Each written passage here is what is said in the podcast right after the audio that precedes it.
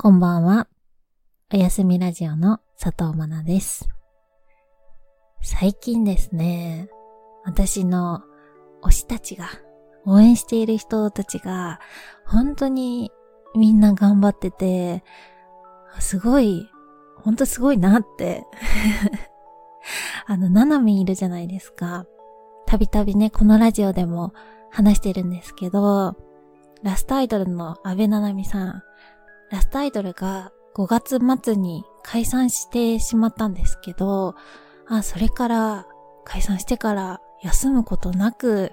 いろいろね、生誕祭のイベントをやったり、精力的に活動していて、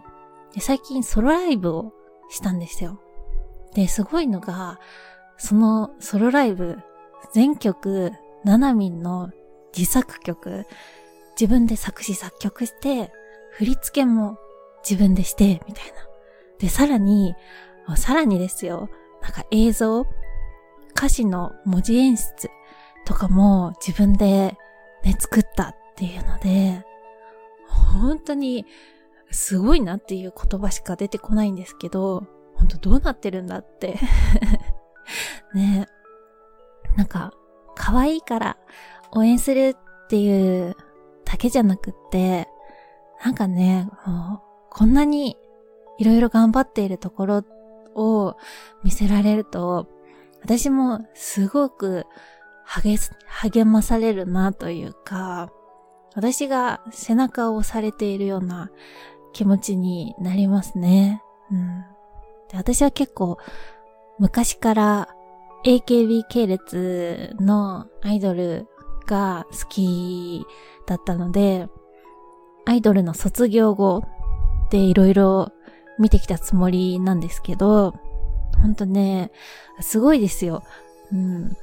ファンに甘えるでもなく、事務所の力に頼るっていうことでもなく、自分で前に前に行って進んでいっている感じが、ものすごく励まされます。うん。ななみんのね、新しい情報が、どんどんどんどん出てくるんですけど、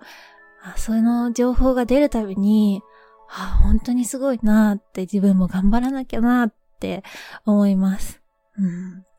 そうやってね、なんていうか、今日は自分の力で、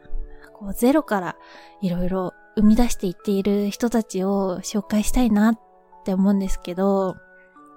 前に夕方のニュースでたまたま見かけたって言ってた名古屋の女の子の話をしたの覚えてますか？大野まりかさんっていう方なんですけど、クラリネットとかサックスを吹く、その当時は名古屋の女子大生っていうことで、夕方のニュースで紹介されてまして、17ライブでライブ配信をしつつ、音大に通いつつ、で、自分で演奏会、いろんな演奏会に参加しつつ、みたいな。名古屋と東京をこう行き来して活動してて、例えば夜、東京で演奏会をして、で、演奏会が終わる時間には、もう名古屋行きの新幹線はなくなっていて、そう、終電、名古屋行きの新幹線の終電はもうなくなってて、で、その時点で、次の日、大学1限目とかあったら、あ、もう無理だ、明日は休もうとかってなるじゃないですか。でも、マイカさんは、そっから深夜バス乗って、名古屋帰ってきて、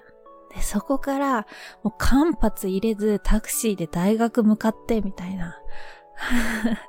すごいですよね。で、それで、あの、大学終わるじゃないですか。深夜バスで帰ってきて即大学行って、なんてしたら、もう家着いた頃にはぐったり、早く寝かせてってなるじゃないですか。もう違うんですよ。マリカさんは、もうそこから当たり前のようにいつものライブ配信をしてみたいな。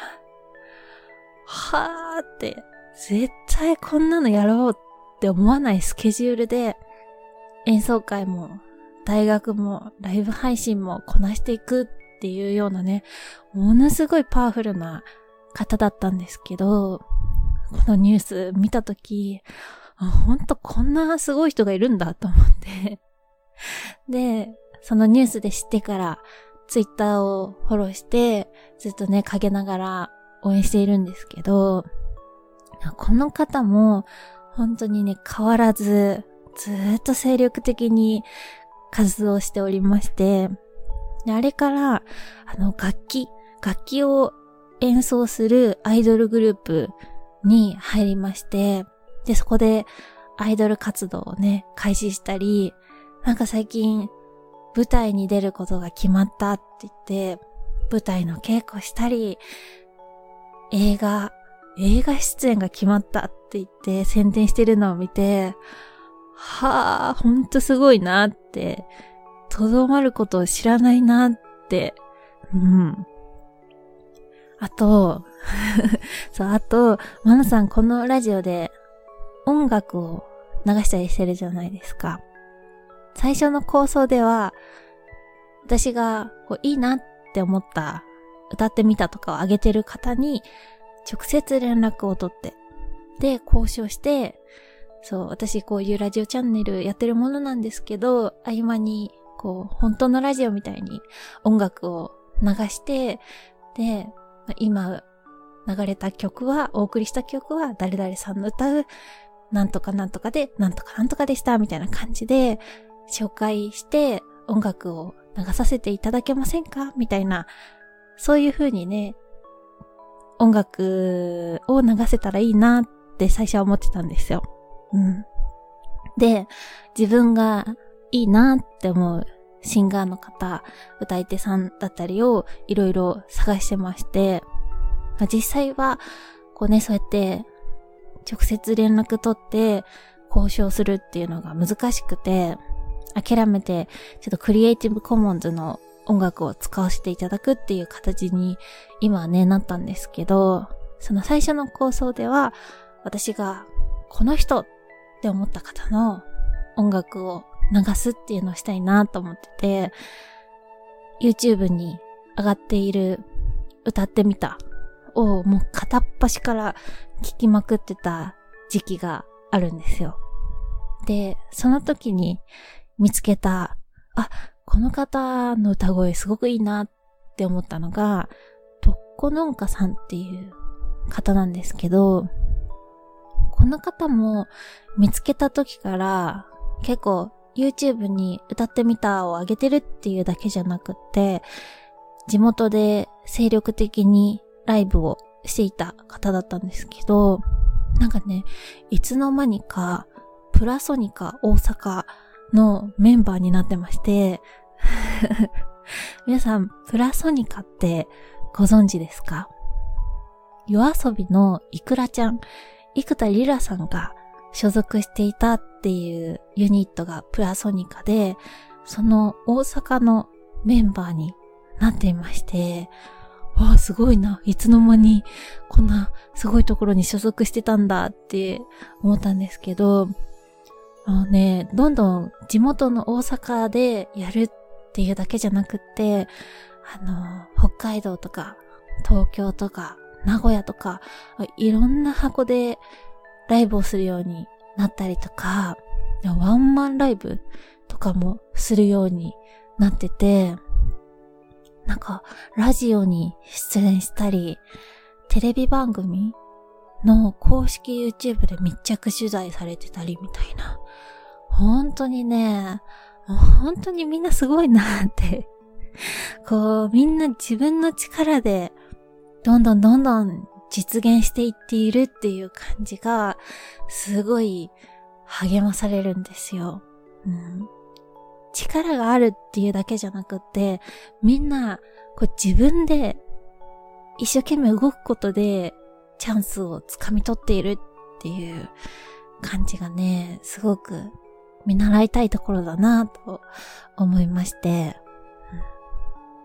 特に、とっこ農家さんとかは、今までね、あの、いろんなね、公開オーディションとかに応募してたりしてたのも、ツイッターで見てて、で、そう、このオーディションを参加してるので、1日1回の投票お願いしますっていうのとかをね、こう地道にやってて、でもそれでも、ごめんなさい、このオーディションですがダメでした。応援してくださった方ありがとうございました。でもまだ頑張りますっていうのとか、そういうのとかを見てきているので、なんかね、そう、悔しい結果とかになっても、もうずっとずっと止まらずに活動し続けて、今っていう感じでね、もうね、バイタリティがすごいんですよ、この3人は。もう自分で、前に前に前に自分でやれることを全力でやるっていう感じが、こう見てて、ああ、頑張ってるな、自分も頑張らなきゃなって思える。うん、そう。すごくね、最近はこういう頑張っている方々を見て元気をもらってます。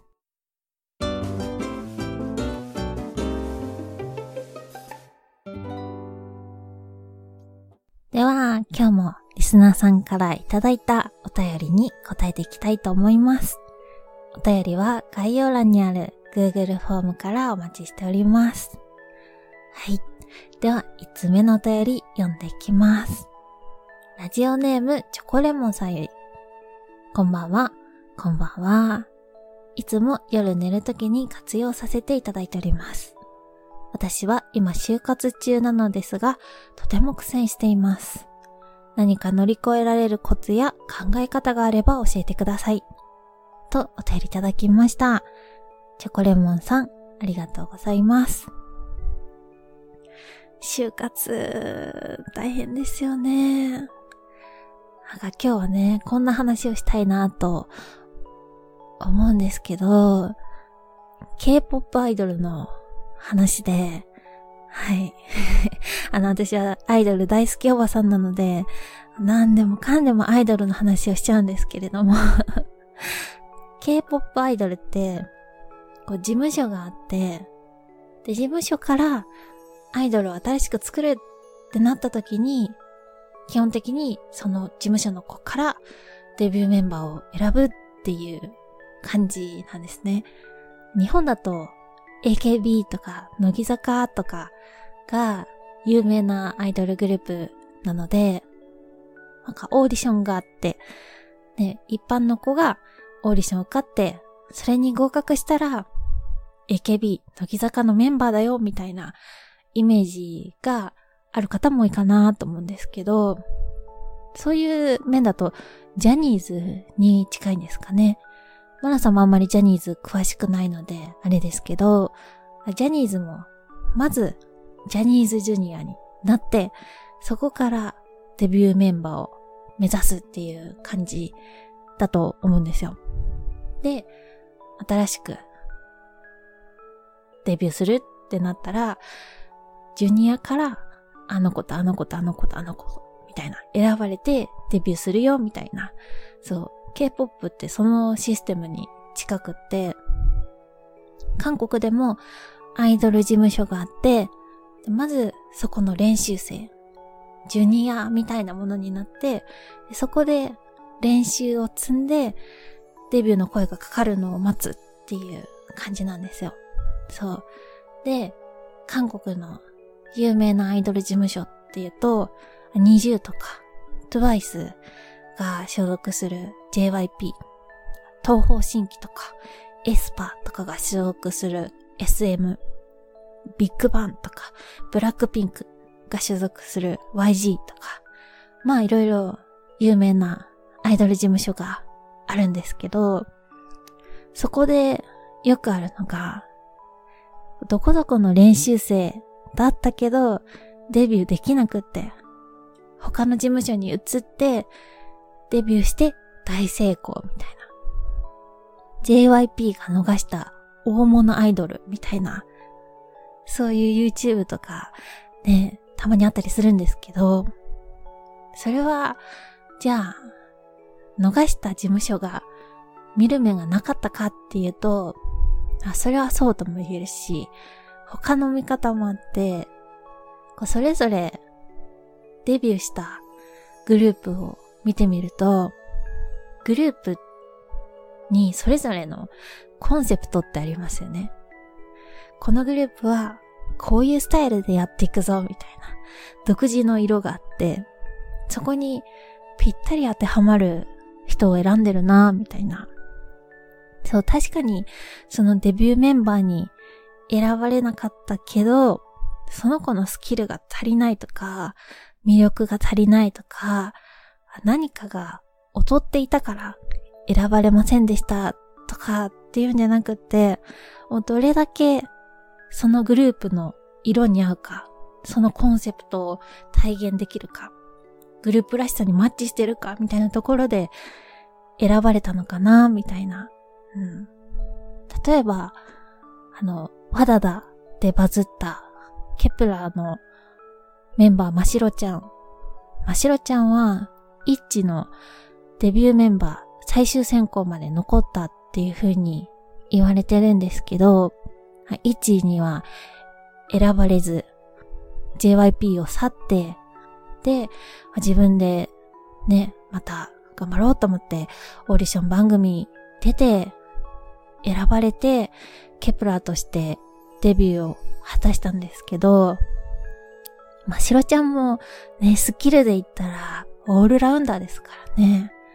ましろちゃんに何かが足りなかったとかっていうより、じゃあ、 ITZY を見たときに、ああ、やっぱみんなイッチだな、みたいな。うん。コンセプトがバッチリハマってる5人だなって思うんですよね。うん。そう。完成形を見てるのでね、そう思うのかもしれないんですけど、なんかそういうのが往々にしてあると思うんですよ。そう。大手のどこどこのオーディション落ちたけど、今や別の場所で、別のグループで大人気。大手の事務所を辞めて、別の事務所からデビューして大成功。みたいなパターンっていうのがたくさんありまして、そう、IU とか、最もたる例かなと思うんですけど、もう IU っていう韓国、韓国の歌姫って言ったら、国民的歌姫って言ったら、IU っていうね、圧倒的人気を誇る女性アーティストがいるんですけど、IU も1年間に20社ぐらい事務所のオーディションを受けたけど、全部不合格。で、その落ちた中に JYP ももちろんあるんですけど、このね、IU を落としてしまったっていうのを JY パークさん、もうずっと悔しがってまして 何度かね、IU さんに言及していることがあるんですけど、当時の JYP は IU のようなバラード、アコースティックよりダンス曲に集中していたから JYP の求める人材ではなかったっていうふうに言ってて、そう、まあね、何が言いたかったかっていうと、チョコレーモンさんはもう自分はどこどこが逃がした、逃した大物新人だぞっていう気分でいてください。うん。こう、落とされると自信をなくしちゃうと思うんですけど、自分の能力とか自分自身がダメなんだ。他の人に比べてダメなんだ。通用しないんだ。とかって気を落とさずに挑戦し続けてほしいなって思います。うん。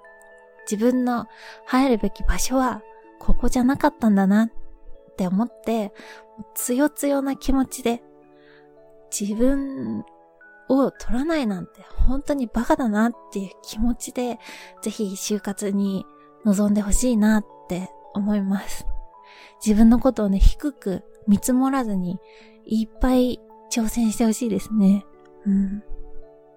就活をね、どこどこに落とされたどこどこにお祈りされたとかっていうんじゃなくって、どこどこに挑戦したとか、そんな風に考えてみるのはいかがでしょうかチョコレモさん、応援しております。絶対大丈夫です。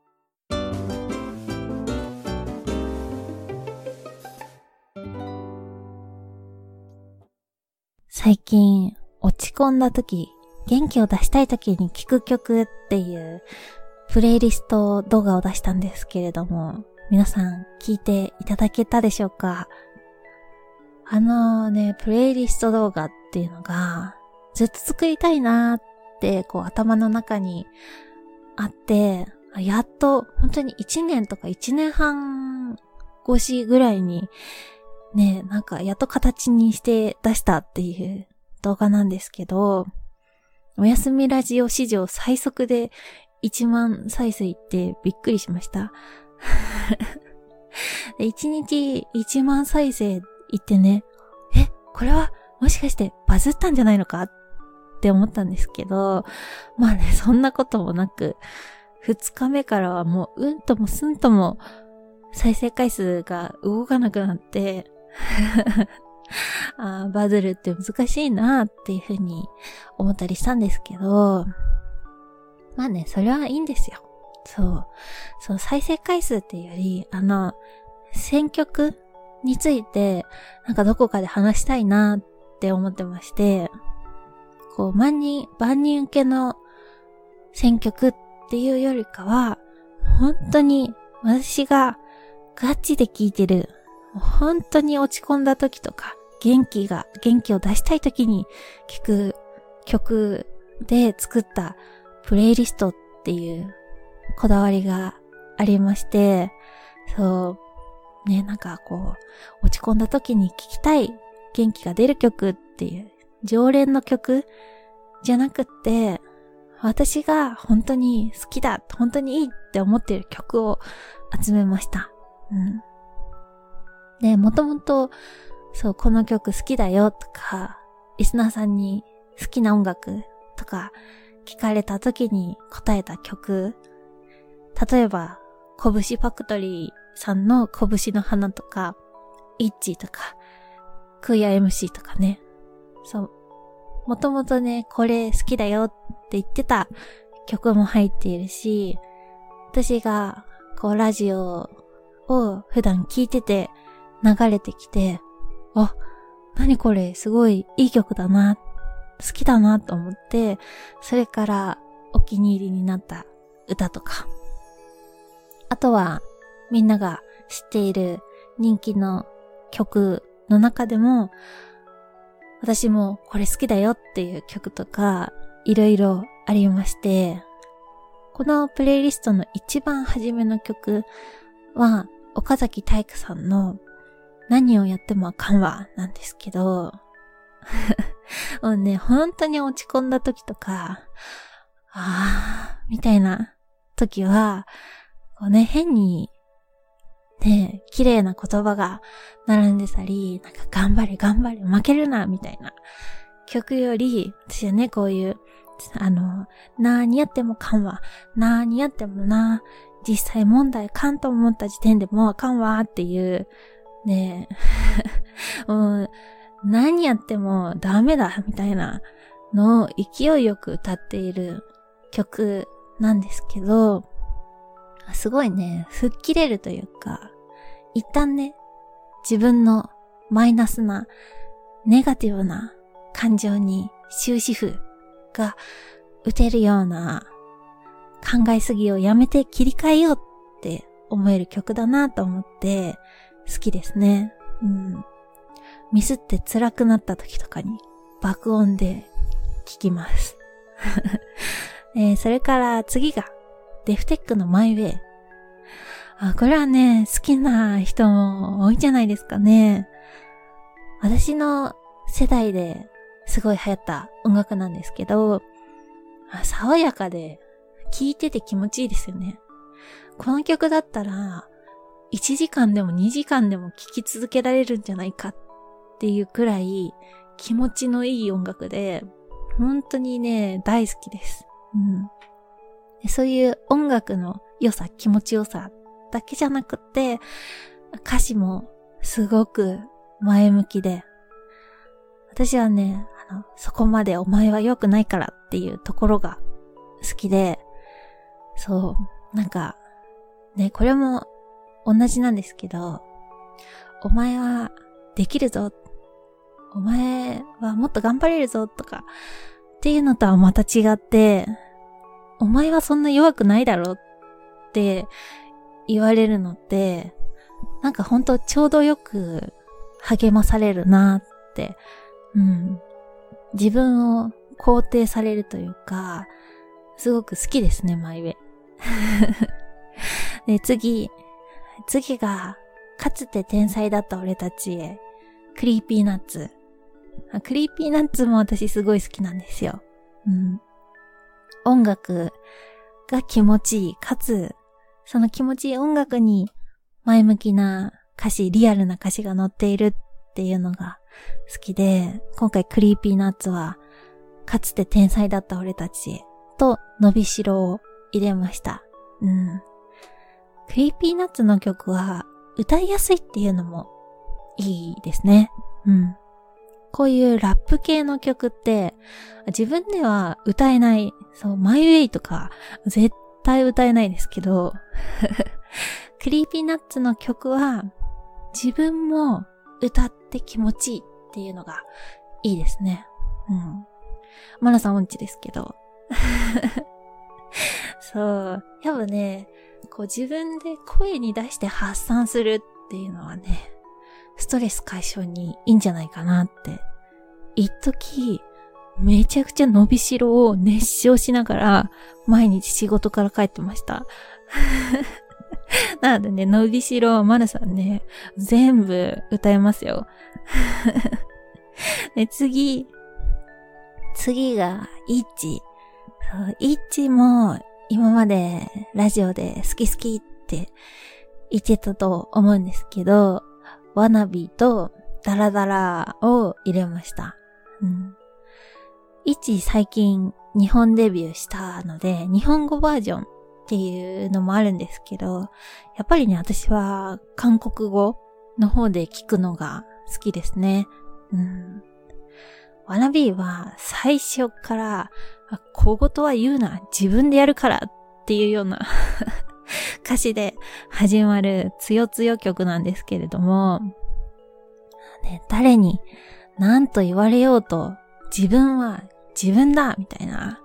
構うなみたいな 自分を強くしてくれるような曲で、あの仕事に行く前とかに聴くのが好きですね。うん。で、次が27歳のリアル。そう、これもね、今までラジオで何回か話してると思うんですけど、めちゃくちゃ好きな曲です。うん、題名通り、27歳の自分のリアルな生活、感情をラップにした曲なんですけど、これはね、刺さる人は本当に刺さるんじゃないかなって。私はね、この曲聴くと、すごい、なんだな、ギラギラした気持ちになれるというか、そう、ここから這い上がるぞみたいな気持ちになれます。うん、ブラック企業で営業してた時、その時の先輩が移動の車の中でバカみたいに流してた曲なんですけど、私もね、それで聞いて、ハッとして歌詞に。そこからなんでしょうね。自分の原点、原点回帰じゃないですけど、何かを頑張ろうって思うときに、なんか絶対聴く曲ですね。うん。あと純粋にこのね、あの、ラップ、韻の踏み方がすごい好みなんですよね。聞いててね、すごい気持ちいい。そう。なんかリアルさ、歌詞のリアルさもありつつ、韻の踏み方もすごくって、で、皆さんお気づきかもしれませんが、マナさんはね、結構ラップが好きで、だからね、自然と今回ラップの曲が多かったかなって思います。うん。で、次が、拳の花。うん。拳の花はね、もう私の人生のテーマ曲というか、歌詞にさりげなくって欠かせなくって、そんな人になろう、まっすぐっていう歌詞があるんですけど、これはね、私の人生のスローガンです。そう。私はね、あんまりこう、目立つタイプではないというか、もう言ったら、私は自分のことをモブだと思ってるんですよ。映画とか漫画の登場人物で言ったら、もうすぐ殺されたりとか、名前も役柄も与えられないような、その他大勢の一人くらいの人間だっていうふうに自分のことを思ってるんですけど、でも、なんだろうね、それでも必要だよねというか、自分の役割があって、その役割をしていることもすごく大事だよね、みたいな風に思ってるんですよ。うん。これ主人公みたいなね、タイプじゃないけど、でも私なりに必要な人間でいたいなって、自分の中では、なんだろう、自分が主役じゃないですけど、そんな風にいたいなって思ってて、それが本当にさりげなくって欠かせないっていうことかなって、なんかこう、理不尽だなって思うことだったり、誰かと比べて自分ってみたいな思うことがあると、さりげないくって、欠かせなくって、そんな人になろう。まっすぐって言い聞かせてます。そう。そんなね、そう、さりげない、さりげないけど欠かせない。これはね、すごく好きな言葉ですね。うん。で、次の Fuckin' Perfect。このラジオでもうすでに2回流してて、3回目ですね。多分これを流すのは。で、正規の音楽を流すと、収益って受け取れないいんですけど、もうそれでも流したいと思う。みんなに聴いてほしいって思う曲ですね。うん。始まりらへんの歌詞に、私のバカな人生にようこそっていうところから始まって、誤解されて、先のことばっかり考えて、見下されて、見て、私まだそんな感じなの。でも、お願いだから、自分は完璧じゃないって、何もできないやつだって、たとえ、あなたが自分は価値がないって思ったとしても、私からしたら、あなたは最高に完璧だからっていうような歌詞になってるんですけど、なんかね、この歌詞、この歌に最初会った時、本当に泣きましたもん。本当にね、大好きな洋楽です。うん。で、えっ、ー、と、次がまた、 ITZY の DALLA DALLA、Creepy Nuts の伸びしろと来て、次が、スチャとネバヤンのネバヤンとスチャヤン。これはね、結構初めて聞いたっていう人も多いんじゃないかなって思うんですけど、私も最初は土曜日か日曜日の夕方に、初めでも行くかと思って、車をね、運転してた時に、ラジオから流れてきた音楽なんですけど、すごいね、独特な、南国っぽい、ゆったりとした音楽に、ゆるいけど、なんかすごい心理をついてくるような歌詞が、すごいね、スーって歌詞が入ってきて、あ、なんだこの曲って思って、わざわざ ZIPFM のホームページに行って、何時何分頃に流れた音楽っていうので調べて、たどり着いたのが、この曲、スチャと、違う違う、ネバヤンとスチャヤン。うん。あの、ああだったら、こうだったら、ああしてたら、こうだったかもな、とか、そう、そういう言い訳ばっかり並べてるんじゃないっていうような歌詞なんですけど、でも、なんだね、手放しで、そう、頑張れ頑張れっていうのでもなくって、でも、力抜いてやってこうぜ、みたいな、そう、ゆるーく背中を押してくれる感じっていうのがすごく好きです。うん。で、次が、これさわさんの憂鬱も愛して、これもね、ラジオ経由で知った音楽ですね。うん。たまたま、この音楽をリリースしたタイミングで、これさわさんがラジオのゲストで出てて、で、それでは聴いてください。憂鬱も愛して、みたいな感じで流れてきた曲なんですけど、これもね、すごくちょうどいい温度感で、スーって入ってくる感じ。そう。応援ソング、元気の出る曲とは言っても、ただね、なんか、どこかでも聞いたことあるようなフレーズで、なんかね、聞いたことあるのよなって、これ誰かも言ってるだろうなっていうようなフレーズで励まされるんじゃなくて、本当にちょうどいい、ちょうどよく励まされるような曲っていうのがね、私は好きですね。うん。で、次がアンジェラ・アキさんの手紙、背景15の君へなんですけど、そう。最初はね、こう強い気持ちになれるような、こう、よっしゃ行くぞみたいなのとかっていうような音楽ちょっと勢いでね、いけるような音楽で、後半はなんか、じわじわ、こう、なんだろうな、自分の気持ちを肯定してもらえたり、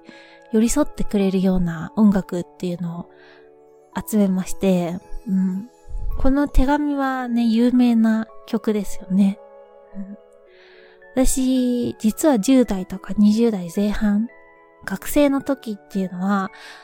音楽ってほとんどっていうぐらい聞かなくって、音楽なんて綺麗事でしょみたいな。そう。めちゃくちゃ斜めに構えてて むしろ、こう、前向きな歌だったり、もうこういう応援ソングみたいな類の歌が本当に嫌いだったんですけど、でも、この手紙と最後の森山直太朗さんの生きていることが辛いならっていうのは、ね当時の自分にもすごく聞けた。聞けたって言うと、なんか どんな上から目線だっていう感じなんですけど、そう、聞いてた音楽ですね。うん。私の本当にね、もう死にそうだった10代だったり、20、21ら辺の時は、この手紙と生きてることが辛いならと、今回のね、プレイリストにはないんですけど、レインっていう、ことの葉の庭のエンディングテーマになっている曲なんですけど、その3曲をものすごくよく聴いてました。うん。なんか、前向きな歌詞っていうより、絶望的なところがすごく好きだったなと 思いますね。うん。手紙は誰にも話せない悩みを未来の自分にならと思ってね、話すっていうような歌詞じゃないですか。そう。もうね、それぐらいの絶望感が当時の自分にはちょうどよかったんでしょうね。うん。誰にも理解されない。簡単に分かったとか、誰かに理解してほしくもないみたいな気持ちだったので、そう、マラさんなんて中学生の時、もうね、誰のことも信じれないし、誰にも理解されたくないけど、辛いみたいなので、相当こじらせて 作家の重松清さんに手紙を出そうとしてましたからね。そう。で結局、手紙だけ書いて送らなかったんですけど、なんかね、すっごいこじらせてました。そういうね、なんか、ものすごく孤独な感じというか、なんとも言えない気持ちを組んでくれたのが、手紙だったり、生きてることが辛いなら、だったのかななんて思います。うん。そんな感じで、すべてのプレイリストの曲を紹介するという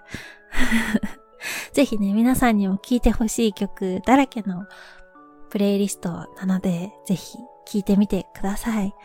もしよかったら、皆さんもね、自分の一曲というか、自分にとっての応援ソングだったり、大好きな曲を教えてくれたらなと思います。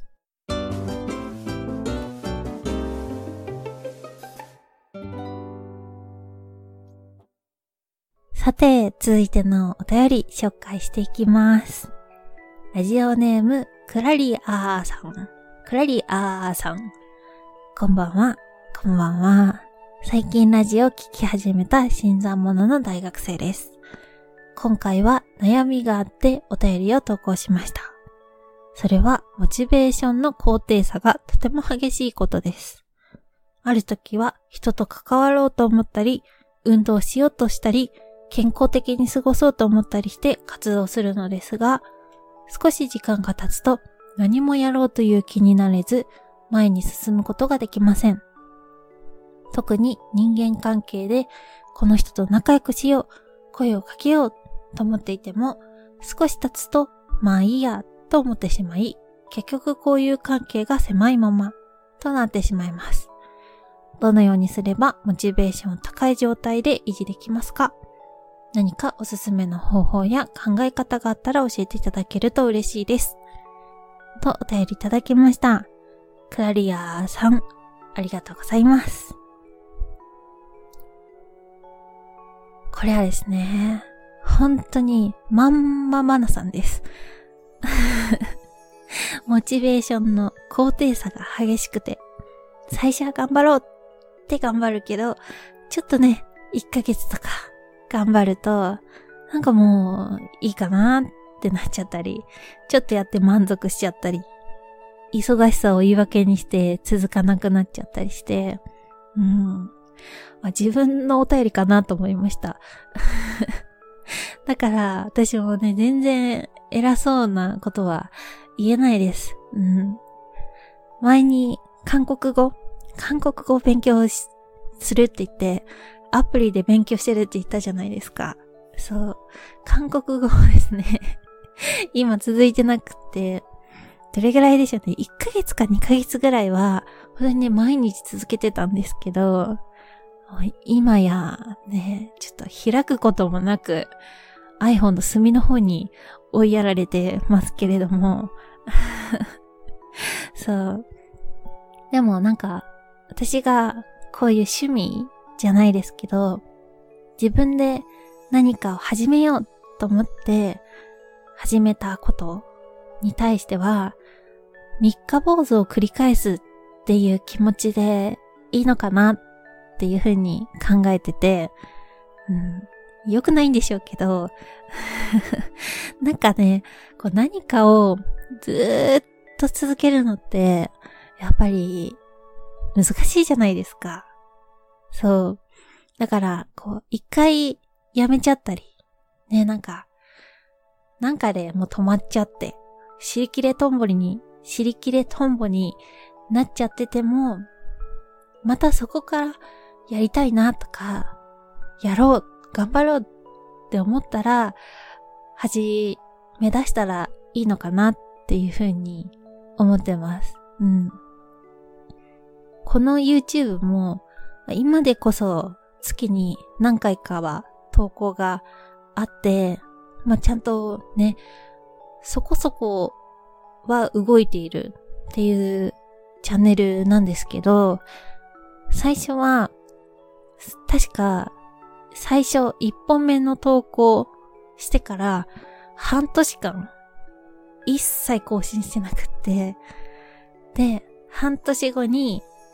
2本目を上げて、で、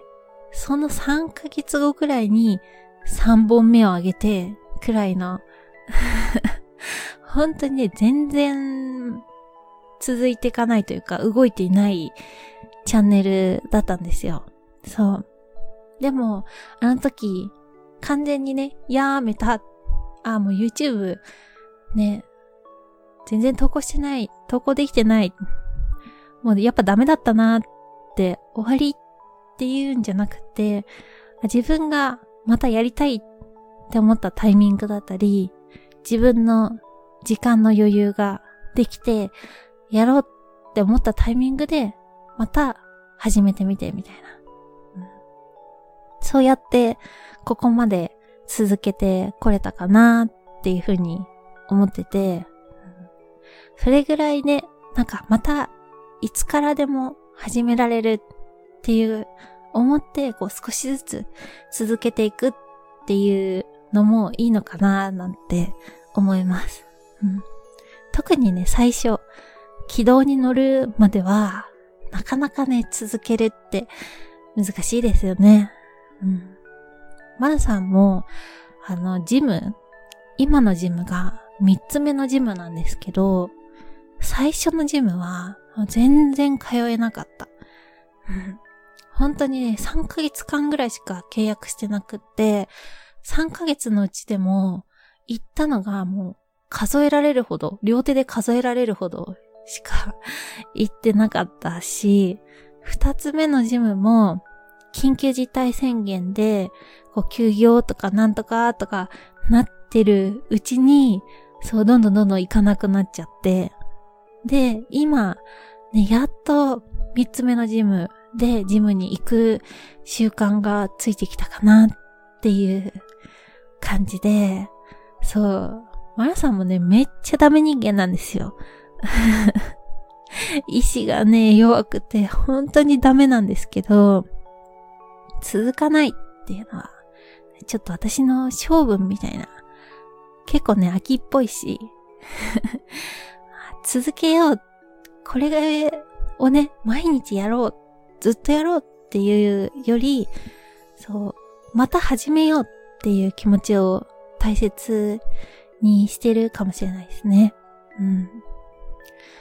クラリアさんは何かを始めて、ちょっと経つと、まあいいやってやめちゃって、前に進むことができませんってお便りに書いてくださってるんですけど、ちょっとでも何か始めたら、それは前進だと思って、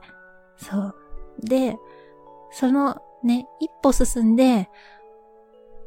そこで止まっちゃってても、またね、次の一歩っっていう感じで、ちょっとずつちょっとずつでも、その歩みを進めていけるといいのかな、なんて思いました。うん、人間関係とかも話しかけて、でも、その次が続かなくっても、こうゼロになっちゃうわけじゃないと思うんですよ。こう自分で、あって思った時とかに、久しぶり元気とか、最近どう？みたいな感じで、もう一回そこからスタート。そこからもう一歩前進みたいな感じで、なんか、ちょっとずつちょっとずつ、自分のペースでもいいので、最初声かけて、ちょっと仲良くなって、で、そこでね、ちょっと停滞してたとしても、次、自分でね、あ、しまった、なんか、全然そっから進めてないや、とか、あの子と仲良くしたいなって思った時に、またもう一歩進むみたいな。そう。私もね、偉そうなことっていうのは、あんまり言えないんですけれども、一緒にね、前進していけるといいなって思ってます。お便りありがとうございました。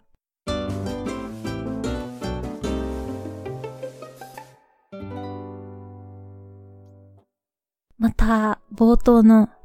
頑張っている推したちの続きになるんですけど、そう、最近ね、また、ガルプラだったり、プルだったりで、サバイバルオーディション番組で落ちちゃったけど、その後別の事務所からデビューするっていう知らせがいろいろ入ったりとかして、私はね、すごく嬉しいです。うん。デビューするっていう形じゃなくても、例えば笹岡くん、マナさんの日プシーズン2の推しなんですけど、どこかの事務所からデビューするっていう形じゃないんですけど、オーディション落ちてからもう自分で曲を作って YouTube で発表してっていうのをしてて、今度サマソニのオーディション枠があるらしくて、で、今、二次審査の一般投票があるので、応援してくださいっていうので、こう宣伝してて、まだまだね、夢を諦めてなかったり、7月か8月かワンマンライブもするよっていうことで、ああ、まだね、自分で頑張ってるんだなって思ったりとか、日プシーズン1の推し、佐藤隆二くんはですね、もともとはオーディションを受けた時はダンスポジションを希望してて、歌はあんまりっていう感じだったんですけど、オーディション中にね、めきめき歌が上達しまして、もう素人の私が聞いても、え、別人って思うぐらい、歌が変わってて、で、そこからね、佐藤くん自身も歌の面白さに気づいたのか、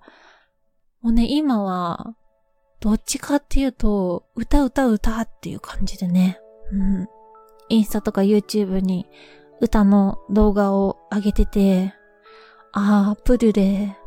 歌の面白さを知ったんだなみたいな。そう、すごいね、気持ちよさそうに洋楽の歌とかを歌ってて、あ、なんか、プルでいいものに出会ったんだなみたいな。うん。なんか、オーディション番組で、そうやってね、なんか、いろんな人に影響を受けてというか、いろんな才能と出会って、自分の好きなこととか、なんか新しいことに挑戦したり、得意なことを増やしているとかっていうのを見ると、なんか本当にいいなーって、そう素敵だなーって思いますね。うん。ダンス未経験だった子が、オーディション終わってから、ダンス教室通い始めてとか、ね、すごい嬉しそうに、今日はダンス行ってきたっていうね、インストを上げてたり、なんかね、曲作りを他のオーディション参加者の子に教えてもらって、もともとね、作詞作曲とかする子じゃなかったけど、あの、え、こんな難しいことしてんの？とかって言いながら自分でもね、オリジナル曲を作って発表したりとか、ああ、みんなすごいなーって、私はね、すごい嬉しいんですよね。好きなものとかね、なんか、違う、ね、なんだろうね、趣味を見つけたんだな、みたいな。うん。日々、みんなが夢に向かってる姿をニコニコで、ニコニコで見守っております。あとね、YouTube、そう。YouTube も頑張ってる女の子見ると、あー、トップの子、こんな登録者何十万、何十万人とか100万人とかいる子たちでさえ、こんな頑張っ、こんなに頑張ってるんだな、みたいな。すごいね、なんか学ばせてもらってますね。うん、私は YouTuber の女の子たちが SNS どうやって発信してるかなって、インスタグラムどうやって使ってるかなとかって、いろんな YouTuber の女の子をフォローして、いろいろ勉強してるんですけど、あ、マナさん、全然インスタ更新しないやんっていうのは ちょっと今は置いといて そう。いろいろね、こう、YouTuber の女の子をフォローしてみて、あ、この子すごいなって思ったのが、ななこちゃんっていう美容系の YouTuber と、ももちっていうファッション系の YouTuber なんですけど、まあね、今の YouTube って、もう、飽和状態じゃないですか。で特に美容系とか、その女の子系っていうのは、昔からやってる YouTuber の人たちもかなり苦戦気味というか、YouTube だけじゃなくって、インスタだったり、TikTok でも、美容とかファッションの発信が増えてきて、結構ね、昔、この人、見てたぞ、みたいな、YouTuber さんも、1万回再生、2万回再生が、やっと、みたいなことも、ざらにあって、そう。なんかそういう中で、ななこちゃんとかは、もう、圧倒的にすごい数のレビューをするみたいな。一つの動画、一本の動画で、シーンっていうね、ネット通販があるんですけど、そこで買った180個の商品全部開封しますが、一本の動画でコーディネート40組見せますみたいな、ものすごいことをしてるんですね。こんなの他に誰ができるのみたいな。そう。しかも、そのレビューとか編集がたくさんあるからって、こう、はいはいはいはいみたいな感じで、とりあえずこれですこれですこれですみたいな、とりあえず見せましたみたいなんじゃなくって、もう一個一個購入画面の画像を見せて、自分でしっかり身につけて、ああ、これはこういうとこがいいですね、とか、ここがちょっと微妙だな、みたいなとこまでしっかりコメントをしてて、すっごい丁寧なんですね。で、それをめちゃくちゃ一生懸命編集してる姿っていうのも、インスタのストーリーとかで見れて、ああ、これはね、本当に人気だわ、みたいな。うん。しかもね、ななこちゃん最近自分のコスメ、アイシャドウを出したみたいなんですけど、YouTuber でも多いじゃないですか。コスメ出しました。カラコン出しました。みたいな。そう。で、仲のいい YouTuber とかに送って、その子がインスタのストーリー上げて、それに対してありがとうとか、ね、ドンキであれが売ってたとか、そういう感じの人が多いかなって思うんですけど、ななこちゃんは、自分の住んでる地域、岐阜に住んでる女の子なんですけど、その自分のアイシャドウが置いてあるお店に自分でサインを書きに回ってて、1日7件とか8件とか、もっとかな。ちょっと正しくは覚えてないんですけど、自分でプラザ行ったり、ロフト行ったり、みたいな。愛知、岐阜、静岡まで自分で車運転して、自分のアイシャドウのポップにサインを書きに回ったりしてて、ああ、本当にすごいな、この人は、みたいな。うん、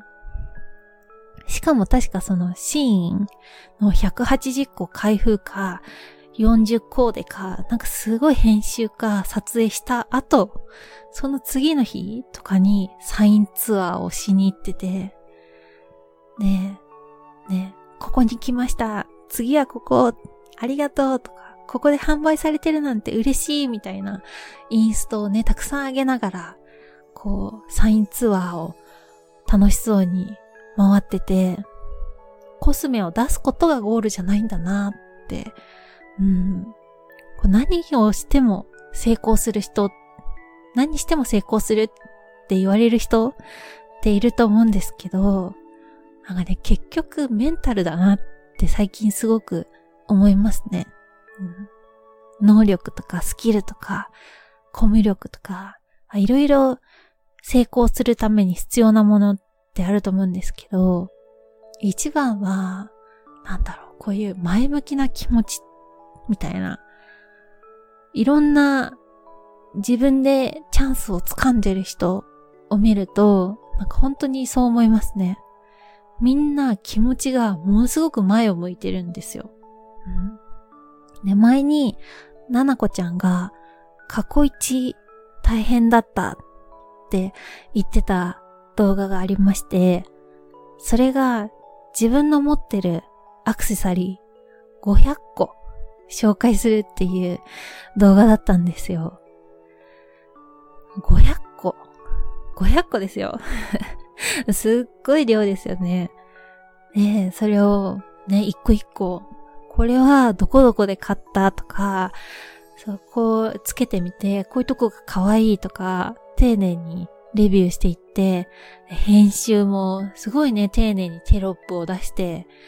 で、ああ、これ本当にすごいな、大変だっただろうなって思いながら見てたんですけど、再生数で言うと、他の動画に比べたら、半分とかそれ以下くらいなんですよ。うん。これね、私自分だったらと思うと、自分がものすごく大変な思いして出した渾身の動画が、いつもの再生回数の半分以下ってなるとね、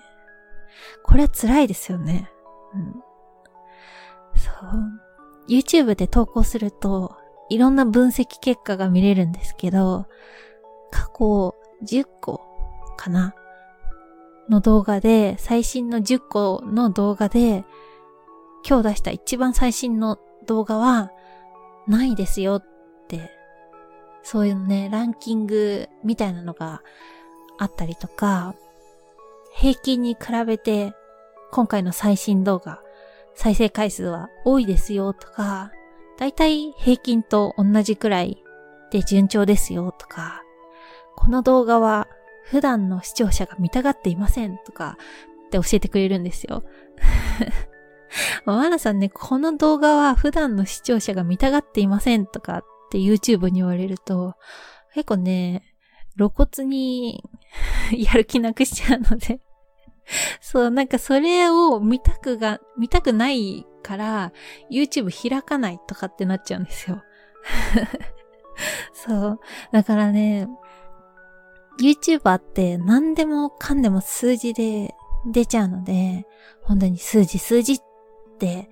感じになっちゃうところがあるんですけど、なんかこういうトップの YouTuber で自分が過去一頑張ったっていう渾身の動画を上げて再生回数普段の半分以下ですっていうのを見ると、ああ、本当にみんないろんな思いをして YouTube をしてるんだなって思います、うん。そういうのがね、結構励まされたり。ももちちゃんも、こう YouTube をやって、で、自分で会社を作って、お洋服のブランドを立ち上げてっていうね、すごいね、精力的に、そう、毎日忙しそうにしているんですけど、しっかりね、スケジュールを作って、この日はこの動画出すよとか、このインスタライブでみんななんとかしようねとか、もうめちゃくちゃ忙しいだろうに、インスタライブしてファンのことを交流して、登録者40万人以上いるのに、ねファンの方との距離がものすごく近くって、ファンの人たちをすごく大切にしてて、いろいろ勉強させてもらってますね。うん。で、最近、ももちちゃんもドラマに出るよっていうので宣伝してたり、もともとはアイドル、地方アイドルをやっていた子なんですけど、元キュートの鈴木愛理ちゃんがずっと憧れっていう風に言ってて、最近ね、その鈴木愛理さんとコラボ動画を撮っていて、あ、すごい、どんどん夢を実現させていってるなって、うん。あそんな感じでね、私は自分がポジティブな考え方に変わったのって、多分そうやってポジティブに頑張ってる人を見るようになったからかなって思います。都合なこととかあると、ああ、自分はダメだって思ったり、頑張ることをやめたくなっちゃったりするんですけど、頑張ってる人、頑張ってる人も、ああ、そういう時あるんだなっていうのをね、知れたりとか、こんな時間まで頑張ってるんだとか、え、こんなことまでしてるんだ、みたいなのをね、知れると、なんか、ね、自分もまだまだ頑張れるんじゃないかって思えたり、頑張ろうって思えたりしますね。うん。自分を変えるのってすごく難しくって、簡単にね、ポジティブなんかに変われないんですけど、なんかね、自分にとっての目指す人じゃないですけど、あ、この人すごいなっていう人、あ、頑張ってるなって思う人をフォローして、ね、その人の、なんだろう、あ、こんなとこまで頑張ってるんだとか、こういう悔しい思いもしてきてるんだとか、そう、なんか、いいところだけじゃなくて、全部、まあ、全部を知ることは無理ですけど、なんかずっと追いかけてフォローしてみると、なんかね、あ、自分も頑張ろうって思えたりするのでおすすめです。うん、さっきのね、いろいろ頑張って始めてみるものの、あ途中でやめちゃって、なかなか前進できませんとかね、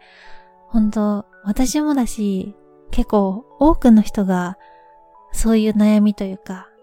変わりたいけど、でも簡単に変われない、なかなか変われないっっていうのがあると思うんですよ。そんな時にね、頑張り続けてる人、自分でストイックに夢を叶えている人を見ると、自分もこう引っ張られるなって。私も意志が弱くてダメ人間なんですけど、休んで、やめて、止まってってしながらも、最近は前に進めているんじゃないかなって思います。そんなわけで、今日はたくさん私の推したちの話をしました。最近ね、本当に喋りすぎて、自分でもびっくりしてます。いつの間にか、1時間7分 1時間以上。昔は、ね、20分一人で話すっていうのも本当に本当に大変だったんですけれども、3年、3年半とかね、ちょっとずつやってると、ちょっとは成長しますね。うん。というわけで、今日も最後まで聞いてくださり、ありがとうございました。ここまでのお相手は、佐藤まなでした。皆さん、いい眠りにつけますように。おやすみなさい。